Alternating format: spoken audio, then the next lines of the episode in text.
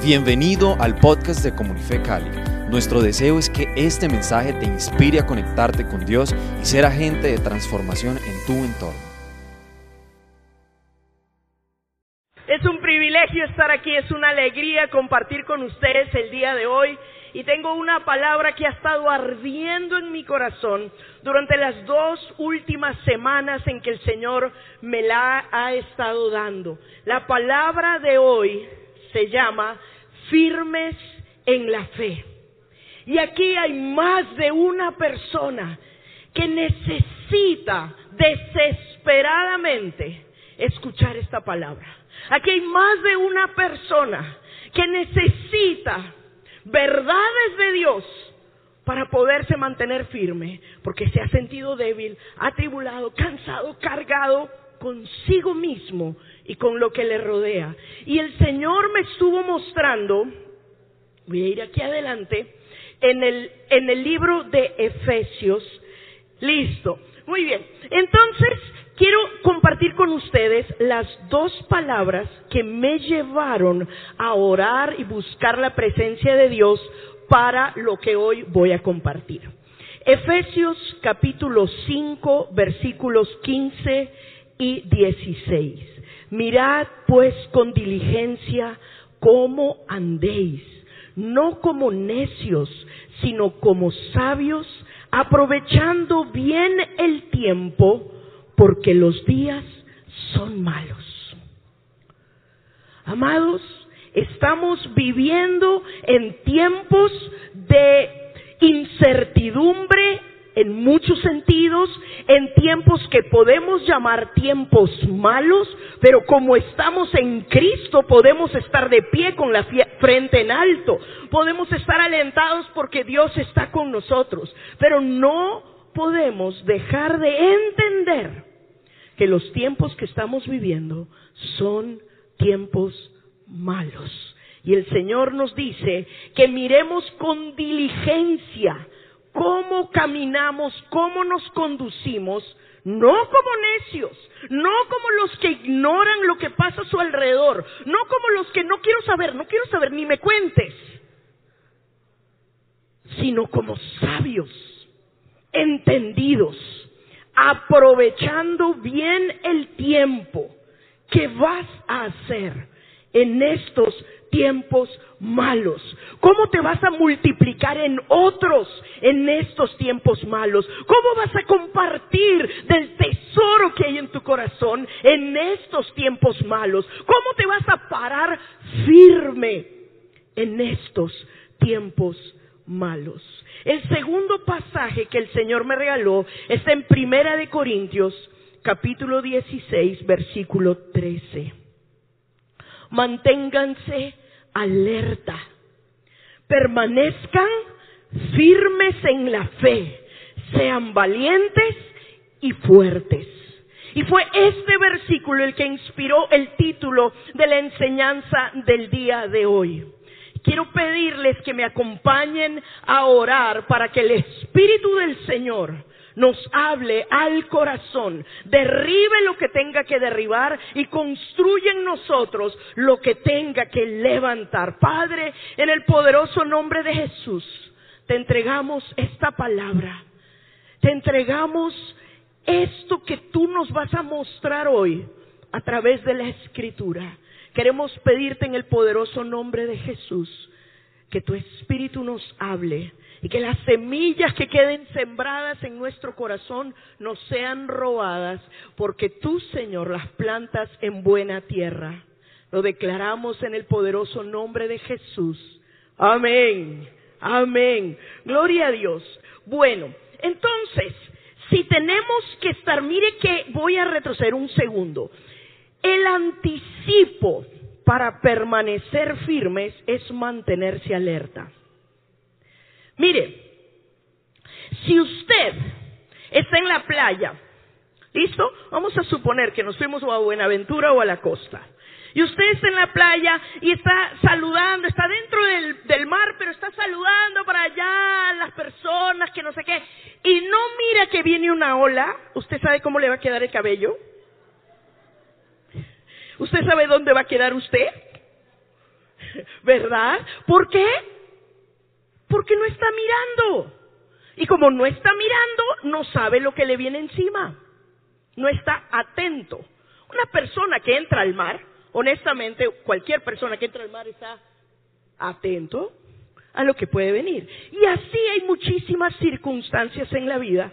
Uno va a unos determinados barrios y uno sabe que no camina como un bobito con el celular así, ¿verdad? Bueno, hoy en día creo que en cualquier parte, pero uno sabe que tiene que estar atento. ¿Por qué? Porque se tiene que mantener alerta, ¿verdad? Y eso hace que te mantengas firme. No estar alerta, atento, te hace vulnerable. ¿Escuchó? No estar atento te hace vulnerable. Y el enemigo anda como león rugiente alrededor, buscando a quien devorar. Pero la palabra de Dios dice, manténganse alerta. Y yo pensé en un soldado, alerta, apercibido, en guardia. Y nosotros tenemos que ser el ejército del Señor, no solo para nuestra vida. Necesitamos ser el ejército del Señor para esta nación. Necesitamos ser el ejército del Señor para esta ciudad, para nuestra familia necesitamos estar alertas, apercibidos y en guardia.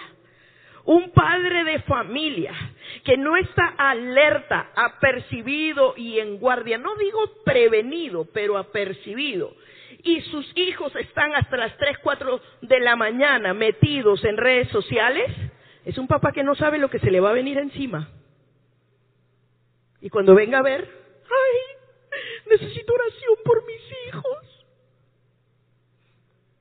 ¿Me está oyendo? ¿Me, está oyendo? Tenemos que estar alerta, apercibidos y en guardia para poder estar firmes. Amén. Muy bien, voy adelante. Hebreos 10:23 empieza a calmar mi corazón. Les voy a dar dos versículos que nos van a animar. ¿Listo? La primera, lo primero es, mantengamos firme y sin fluctuar la esperanza que profesamos, porque fiel es el que prometió. Amén. Mantengamos firme y sin fluctuar nuestra esperanza, nuestra esperanza segura de lo que viene para nosotros porque estamos en Cristo Jesús.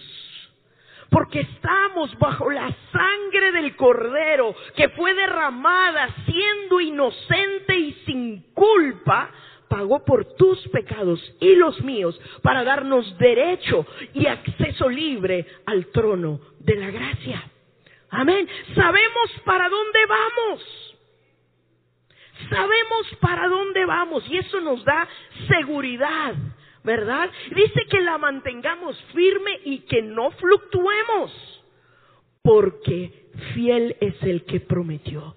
Tu certeza no está en tu capacidad de ser firme, porque tú y yo somos débiles, pero fiel es el que prometió. Amén. Y la Biblia dice que por torpes que seamos no pereceremos. Me encanta. Es uno de mis versículos favoritos. Me miro al espejo cuando estoy así medio depre. Me miro, yo también a veces me pongo, ¿ah? ¿Qué cree? Y me miro al espejo, por torpes que seamos no pereceremos. Así que levante el ánimo y vamos para adelante. Que el Señor es fiel. Que el Señor es fiel. Que el Señor es fiel. Amén. Gloria a Dios. Muy bien firme porque Él es fiel. Oh Señor, gracias por tu fidelidad. Gracias porque tú permaneces fiel, aunque nosotros seamos infieles. Gracias por tu misericordia y porque estás presto a recibirnos cuando nos arrepentimos de nuestras conductas erradas. Gracias, Señor. Y este versículo me da muchísimo ánimo. Me da la capacidad de abrir mis brazos y decir, puedo abandonarme en el Señor. Segunda de Corintios 1:21. Dios es el que nos mantiene firmes en Cristo. Tanto a nosotros como a ustedes, dice Pablo a los Corintios. Él nos ungió. Dios es el que nos mantiene firmes en Cristo. Así que aquí hay una clave, por, porque parece muy lindo, lo podemos leer, ah, bueno, Dios me mantiene firme. No, no, un momento. Dios es el que nos mantiene firmes en Cristo. ¿Dónde tenemos que estar? ¿Dónde tenemos que estar? En Cristo. No dice en la iglesia, dice en Cristo. A ver. Amén. En Cristo, en comunión con Él, conociendo su palabra, conociéndolo a Él. Y entonces Dios nos fortalece, nos mantiene firmes en nuestro caminar. Muy bien, pero Dios es el que lo hace. Aleluya. No depende de ti, de mí. ¿Cuántos aquí saben que son frágiles? Amén. Gracias a Dios por todos los que dicen la verdad y perdonamos a los que no. Gloria a Dios. Muy bien. Entonces, no, los demás fueron tímidos. E-, esa es, la verdad. O, o, de repente están pensando dónde está la cascarita que va a tirar la pastora, ¿no? Pero no. La realidad es que todos somos frágiles. Y eso me lleva a pensar que es muy importante que recordemos qué clase de batalla libramos y qué es lo que Dios está haciendo por nosotros. Eso me llevó directo al libro de Efesios y al capítulo 6. Los versículos 10 y 11 dice, por lo demás, hermanos, ya que tenemos que estar firmes, fortaleceos en el Señor y en el poder de su fuerza. Vestíos de toda la armadura de Dios. No dice te voy a vestir. ¿Está conmigo? No dice yo te voy a vestir con la armadura. De... No, no, no, no. Dice que es tu responsabilidad vestirte con la armadura de Dios. Vestíos de toda la armadura de Dios. ¿Para qué? Para que podáis estar firmes contra las acechanzas del diablo. ¡Wow! ¡Wow! Entonces, no hay manera de enfrentar al enemigo y quedar de pie si no estamos fortalecidos en el Señor y en el poder de su fuerza para que Él pelee la batalla y Él nos mantenga firmes. Necesitamos depender de Él completamente, enteramente. Efesios 6:13 dice, dado lo anterior, por tanto, tomad toda la armadura de Dios para que podáis resistir en el día malo. ¿Qué días estamos viviendo? Días malos. Para que podáis resistir en el día malo y habiendo acabado todo, estar firmes. Amén. Entonces, mire, está diciéndonos que nos vistamos vestidos y ahora nos está diciendo, tomad toda la armadura de Dios. Hay una tarea para ti y para mí, delante del Señor y con el poder de su fuerza. Pero hay una tarea para ti y para mí de dependencia total del Señor, de búsqueda de su rostro, de búsqueda de sus verdades, de búsqueda de su fortaleza en mí. Amén.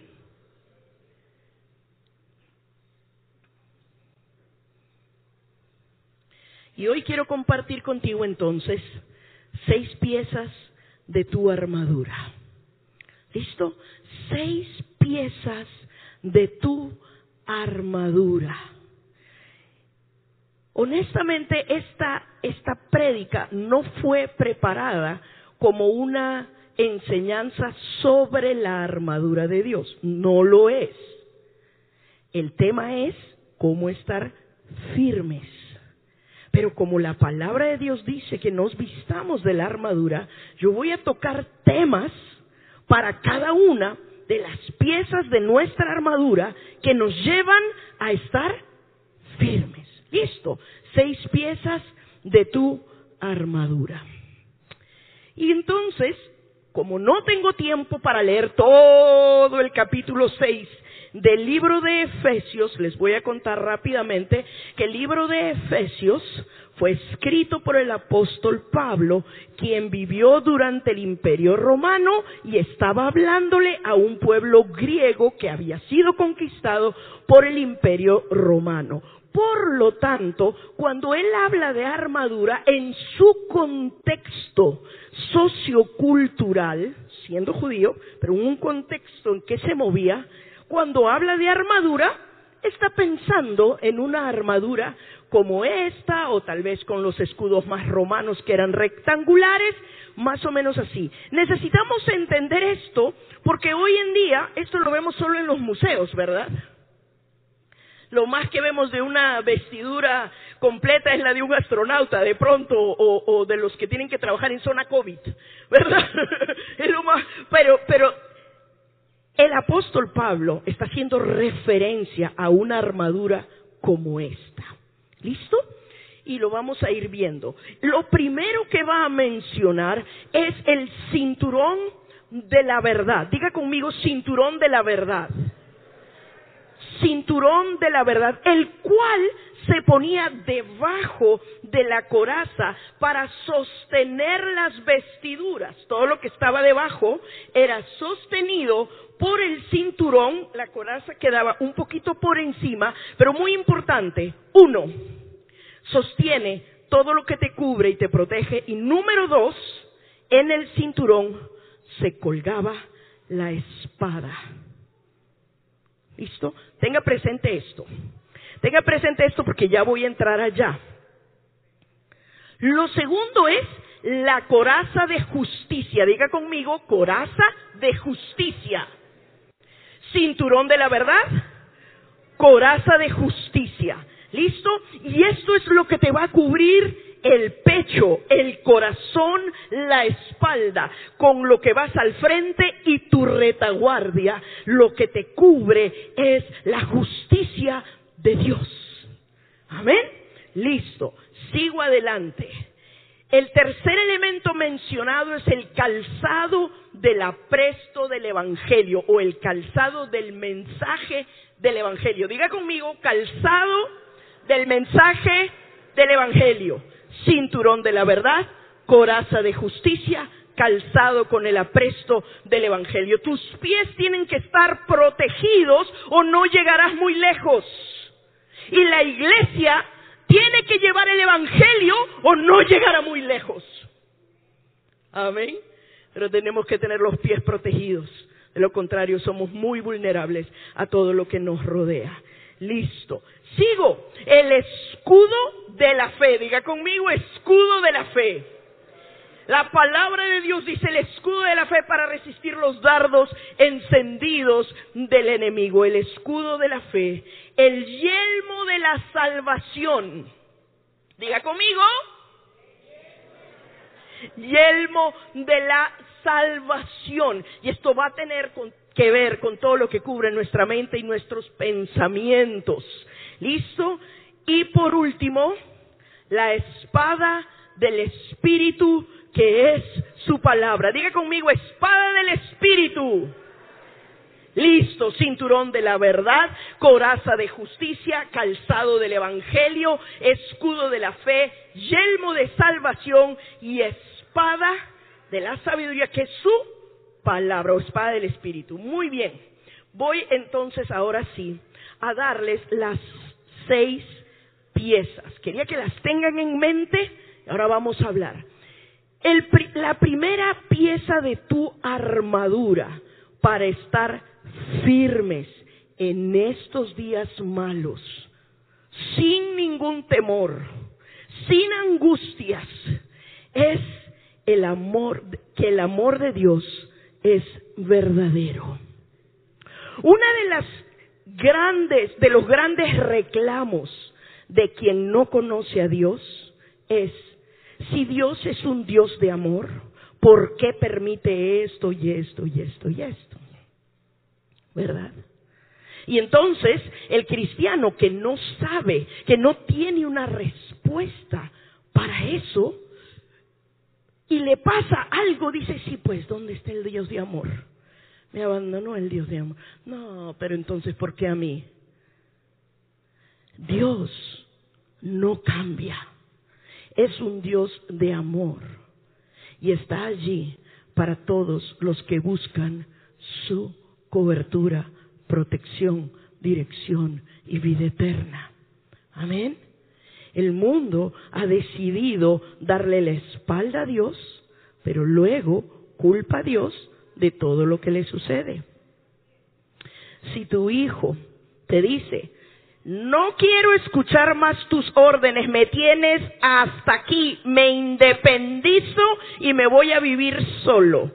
Y luego te echa la culpa porque lo echaron del, del cuarto que alquiló porque no tenía plata para alquilar el cuarto.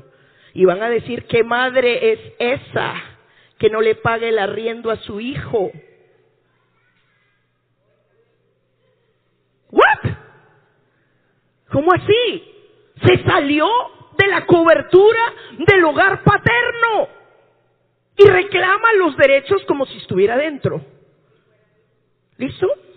Solo lo, era un, hay un comercial.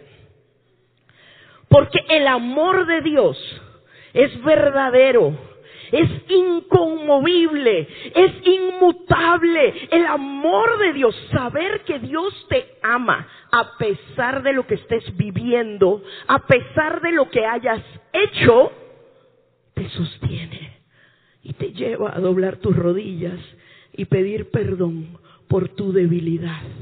Pero no pongas en duda el amor de Dios, ni por tus errores, ni por los errores de nadie de los que te rodean. Amén. Quiero leerles Jeremías 31:3. Con amor eterno te he amado, por tanto te prolongué mi misericordia. ¿Cuántos reciben esto? Con amor eterno, amor eterno, amor que no cambia, amor que no muda, con amor eterno no se acaba. Se casa una pareja y a los tres meses es que se acabó el amor se acabó la pasión revolcona que tenías. La pasión alocada, hormonal, visceral que tenías. Porque el amor es compromiso y pacto y se atraviesa lo que se tenga que atravesar con Dios en un cordón de tres dobleces. Amén. Con amor eterno te he amado.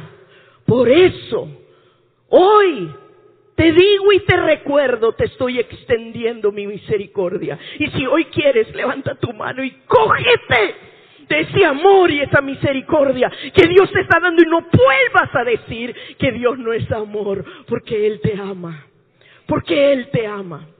Y Él es amor, que es mucho más que te ame, Él es amor.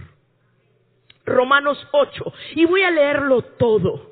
El Espíritu Santo, yo le decía, Señor, pero, pero tengo que ir rápido. Y el Señor me dijo, léelo completo. Allá voy. Romanos 8, 35 al 39. ¿Quién nos separará del amor de Cristo? ¿Tribulación o angustia o persecución o hambre o desnudez o peligro o espada? Como está escrito, por causa de ti somos muertos todo el tiempo, somos contados como ovejas de matadero. Quien está escribiendo sabe que aun cuando es creyente hay cosas que van muy mal. Y dice, antes en todas estas cosas, todas esas pruebas, todas esas tribulaciones, somos más que vencedores por medio de aquel que nos amó. Por lo cual estoy seguro de que ni la muerte, ni la vida, ni ángeles, ni principados, ni potestades, ni lo presente, ni lo porvenir, ni lo alto, ni lo profundo, ni ninguna otra cosa creada, nos podrá separar del amor de Dios que es en Cristo Jesús, Señor nuestro. Aleluya, aleluya. No se te olvide jamás. Romanos 8:31. ¿Qué pues diremos a esto? Si Dios es por nosotros, ¿quién contra nosotros? Amén. Sigo.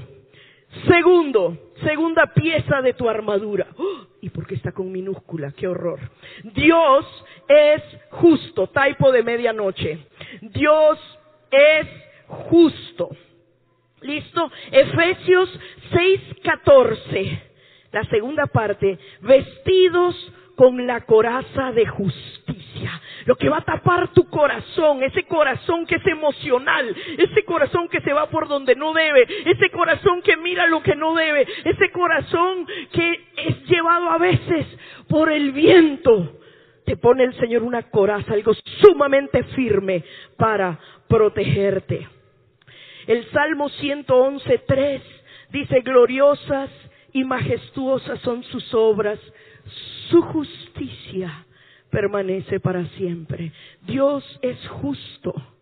Y en muchas circunstancias tú vas a quererte pelear con la justicia de Dios, reclamando el amor de Dios o desconociendo la soberanía de Dios.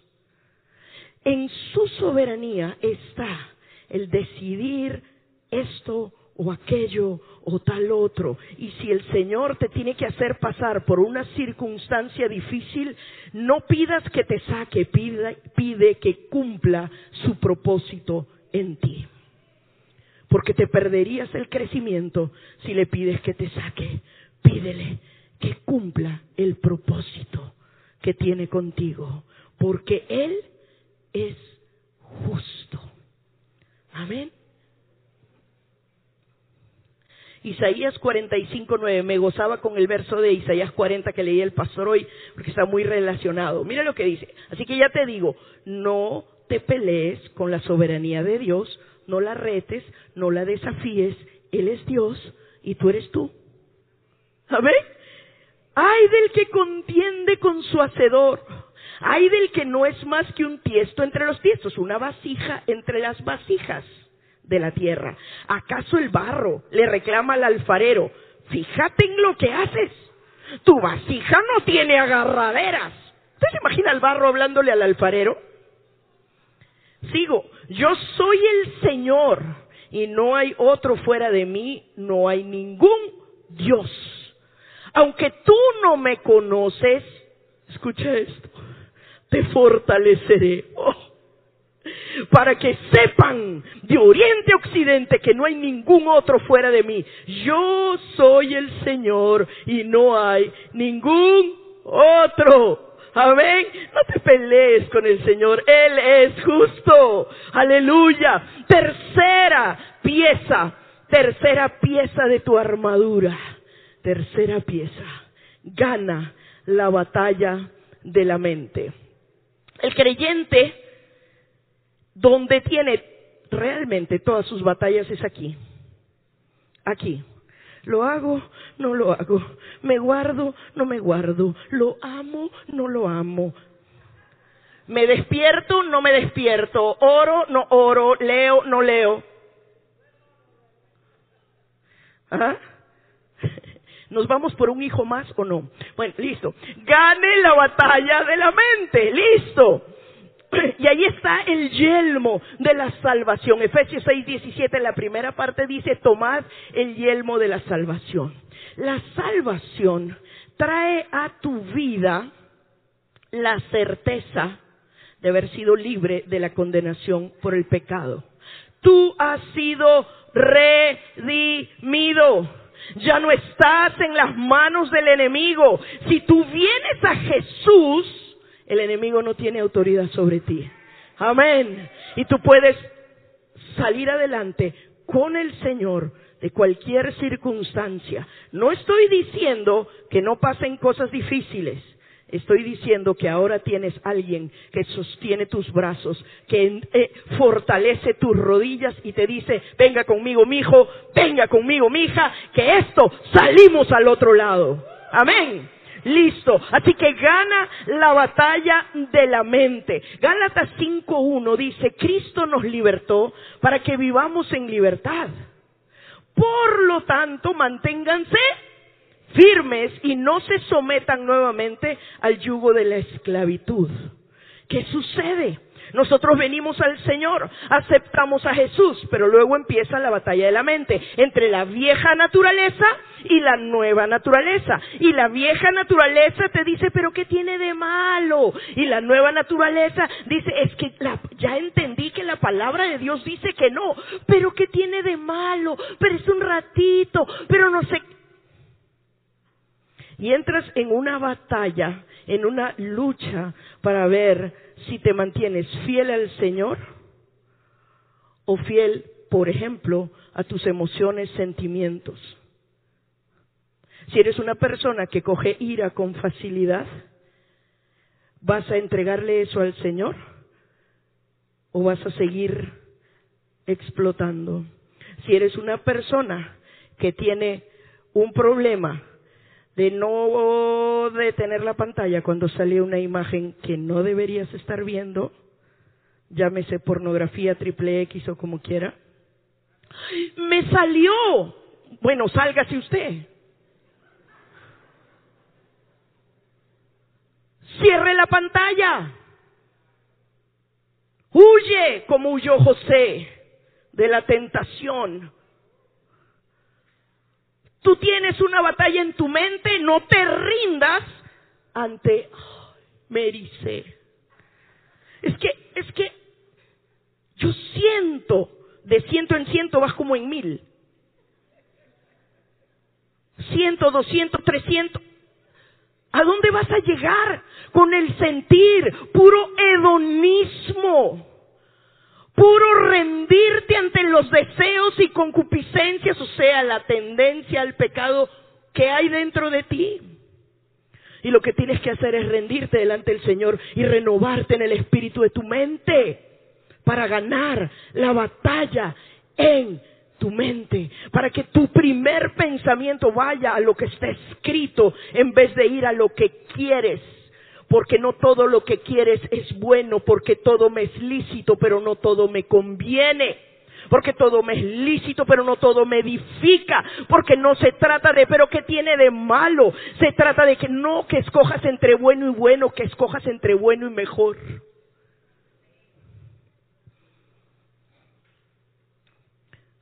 Así que Cristo te libertó.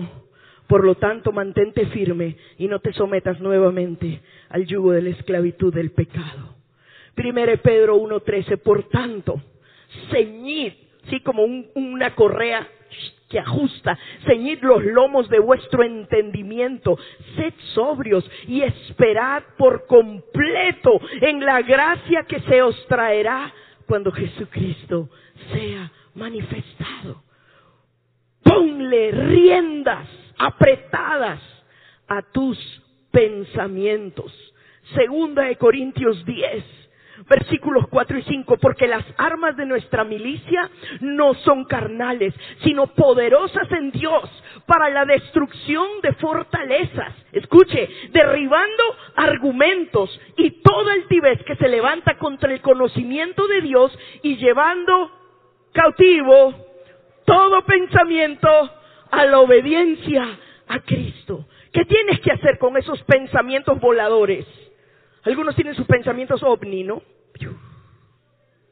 ¿Qué vas a hacer con esos pensamientos? Dile, Señor, este pensamiento lo cautivo a la cruz. Ya pagaste por ese pensamiento. No me voy a condenar por el pensamiento. Te puede venir el pensamiento, pero no lo entretengas porque si lo entretienes, estarás pecando. Si llega, mándalo a la cruz y échalo fuera de tu vida. Amén. Reemplázalo con la palabra de Dios. Voy adelante. Número cuatro, hay esperanza de que no cumple el tiempo. Cuatro, edifica tu fe. Edifica tu fe, amados. Sobre todo, tomad el escudo de la fe con que podáis apagar todos los dardos de fuego del maligno. Esto está en Efesios capítulo 6, versículo 16. Necesitas hacer crecer tu fe. En el IMES tenemos un curso que se llama La Fe Victoriosa, que recién empezó, ¿verdad, Armandito? La fe victoriosa. Necesitamos hacer crecer nuestra fe. Romanos 10, 17. Así que la fe es por el oír y el oír por la palabra de Dios. Escúchame esto. La fe te va a venir por el oír. Según este pasaje, la capacidad de oír te va a venir por la palabra de Dios. Necesitas leer, estudiar, meditar, rumiar, volver a meditar, hablar y vivir la palabra y entonces vas a escuchar mejor a Dios y al escuchar mejor a Dios tu fe va a crecer. Porque la fe viene por el oír y el oír por la palabra de Dios. Amén. Hebreos 11:6. Pero sin fe es imposible agradar a Dios, porque es necesario que el que se acerca a Dios, y esto es lo que quiero subrayar, crea que le hay y que es galardonador de los que le buscan. Amados, ¿qué tan seguros estamos de nuestra fe? Si viene alguien y te empieza a rebatir la fe, por ejemplo, te dice, ¿y tú cómo sabes que la Biblia es la palabra de Dios? Porque todo lo que nosotros sabemos decimos no es que la Biblia dice. Y si te encuentras con alguien que te dice, yo cómo sé? Eso que fue escrito hace más de 1600 años, más de 40 autores, en cuánto tiempo, de cuántas culturas. Y eso podría estar corrupto, no sabemos si lo tradujeron bien, ha sido traducido de mil idiomas. ¿Qué haces? ¿Qué le respondes? Tú eres creyente y la palabra de Dios dice que tenemos que estar enteramente preparados para presentar defensa del Evangelio cuando ésta sea demandada de nosotros. Pero ¿sabe lo que sucede con nosotros los creyentes? Que nos vamos por encimita nada más. Y sabemos lo estrictamente necesario. Jesús me salvó, me voy al cielo, aleluya, gloria a Dios. Leo la palabra, un versículo diario, tan, tan, tan, y sigo viviéndonos, Señor. Nosotros tenemos que ser gente de la palabra y que estudian las escrituras pero además se rodea de todo el conocimiento que hoy en día te ofrece la ciencia para sustentar lo que tú crees. La palabra, sin duda. Pero si la palabra te la arrebaten, se cayó todo. Así que lo primero que necesitas estar seguro, seguro, seguro, seguro es que la Biblia es la palabra de Dios. Y hay forma de saberlo, porque hay pruebas internas y externas para comprobarlo. ¿Y qué pasa si alguien te dice, Jesús? Bueno, Jesús era un gran profeta, un, sí, sus enseñanzas muy chéveres, pero eso de que murió, la verdad es que yo he escuchado, porque todo el mundo te habla de lo que leyó por ahí o vio por ahí por Google o un YouTube cualquiera, ¿verdad? No, él hay una, hay una teoría muy interesante que dice que Jesús se desmayó. En realidad no murió, se desmayó y por eso pues se levantó. ¿Y qué vas a responder ante eso? ¿Se desmayó o murió? Porque te tengo, te tengo una noticia. Si no murió, no pagó por los pecados. Y si no pagó por los pecados, aquí estamos perdiendo el tiempo. Pero él murió y hay forma de saber. Escuché a un médico científico dando la explicación de por qué no se puede dudar de que Jesús murió a través de lo que se vivió en la cruz del Calvario. Y más aún imposible que pudiera rodar la piedra con toda la sangre que había perdido si ya había salido hasta agua de él. En fin, esa es la tarea que yo le dejo a usted, ni crea que yo se la voy a resolver aquí. Pero lo que le quiero decir es que hay muchas preguntas que hay gente que se las está haciendo y la iglesia tiene que ser capaz de responder adecuadamente y no solamente decirle con una palmadita en el hombro, ten fe, mi hijo, ten fe. Ay, no, no le esté diciendo esas cosas a Dios, eso es malo. El mundo demanda respuestas y tenemos que estar capacitados para dar respuestas coherentes, inteligentes, entendidas y si es necesario científicas también. Amén. No los estoy regañando, así hablo yo. Cinco. Ay, Gloria al Santo Israel, eso se detuvo. Resiste al enemigo. Listo. Número cinco, quinta pieza, resiste al enemigo. Listo. Uy, viste. Ok, gracias. yo estaba juiciosa, pero ya me regalaron ahí unos minutitos. Benditos del Señor. Resiste al enemigo. Listo. Efesios 6, 17. Tomen el casco de la salvación y la espada del Espíritu, que es la palabra de Dios. Amén. Y si nosotros queremos mantenernos firmes, vamos a tener que hacerle frente al enemigo de afuera y al enemigo que tenemos dentro, que se llama vieja naturaleza. Y para eso, la espada del Espíritu, que es la palabra de Dios. Efesios 6:12, porque no tenemos lucha contra sangre y carne, sino contra principados, contra potestades, contra los gobernadores de las tinieblas de este siglo, contra huestes espirituales de maldad en las regiones celestes. Recuerde que hay que estar apercibidos, alertas y saber por dónde viene el enemigo y quién es el enemigo. Si no, te va a volar como la ola. Listo. Santiago 4:7 dice, someteos pues a Dios Resistid al diablo y huirá de vosotros. ¿Cuál es la primera parte? ¿Qué es someterse a Dios? Es obedecerlo. Nuestra obediencia es la primera arma. Amén. La primera arma es nuestra obediencia porque es la palabra vivida. La obediencia es la palabra encarnada, vivida. Y la segunda la primera, la obediencia, palabra encarnada. Y la segunda, palabra hablada. Escrito está. ¿Sabías que aparece 80 veces en la Biblia escrito está o está escrito? Escrito está o está escrito, como está escrito. ¿Listo? O es, escrito está.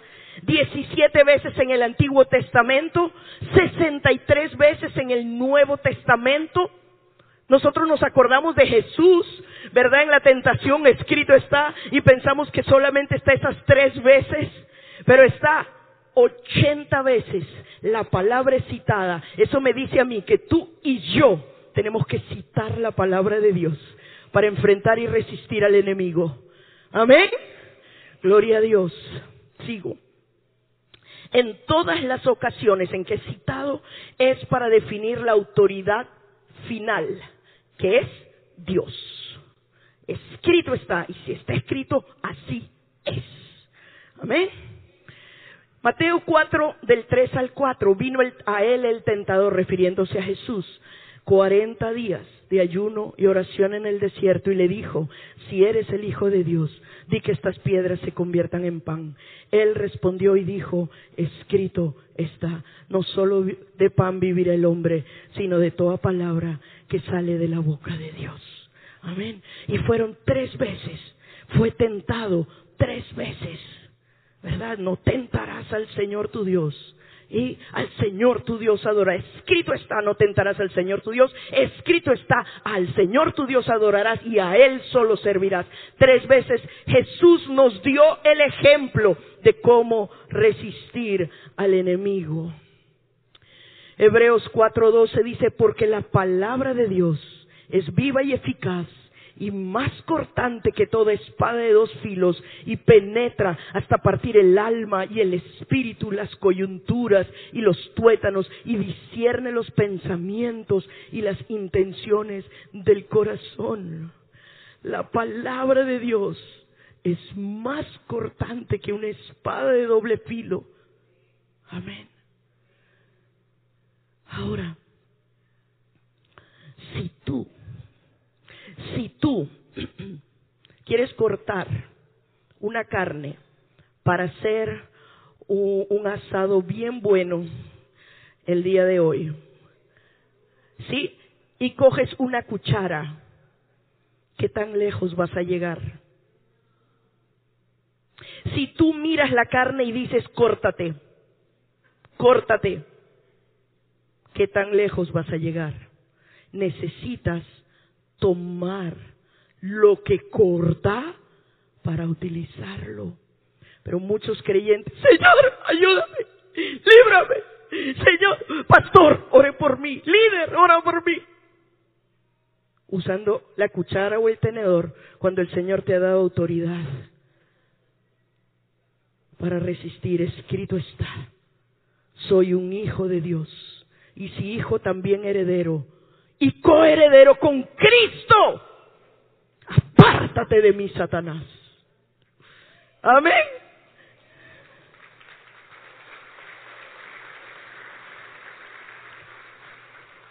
Para finalizar, número seis, conquista al mundo. ¿Quieres permanecer firme en la fe?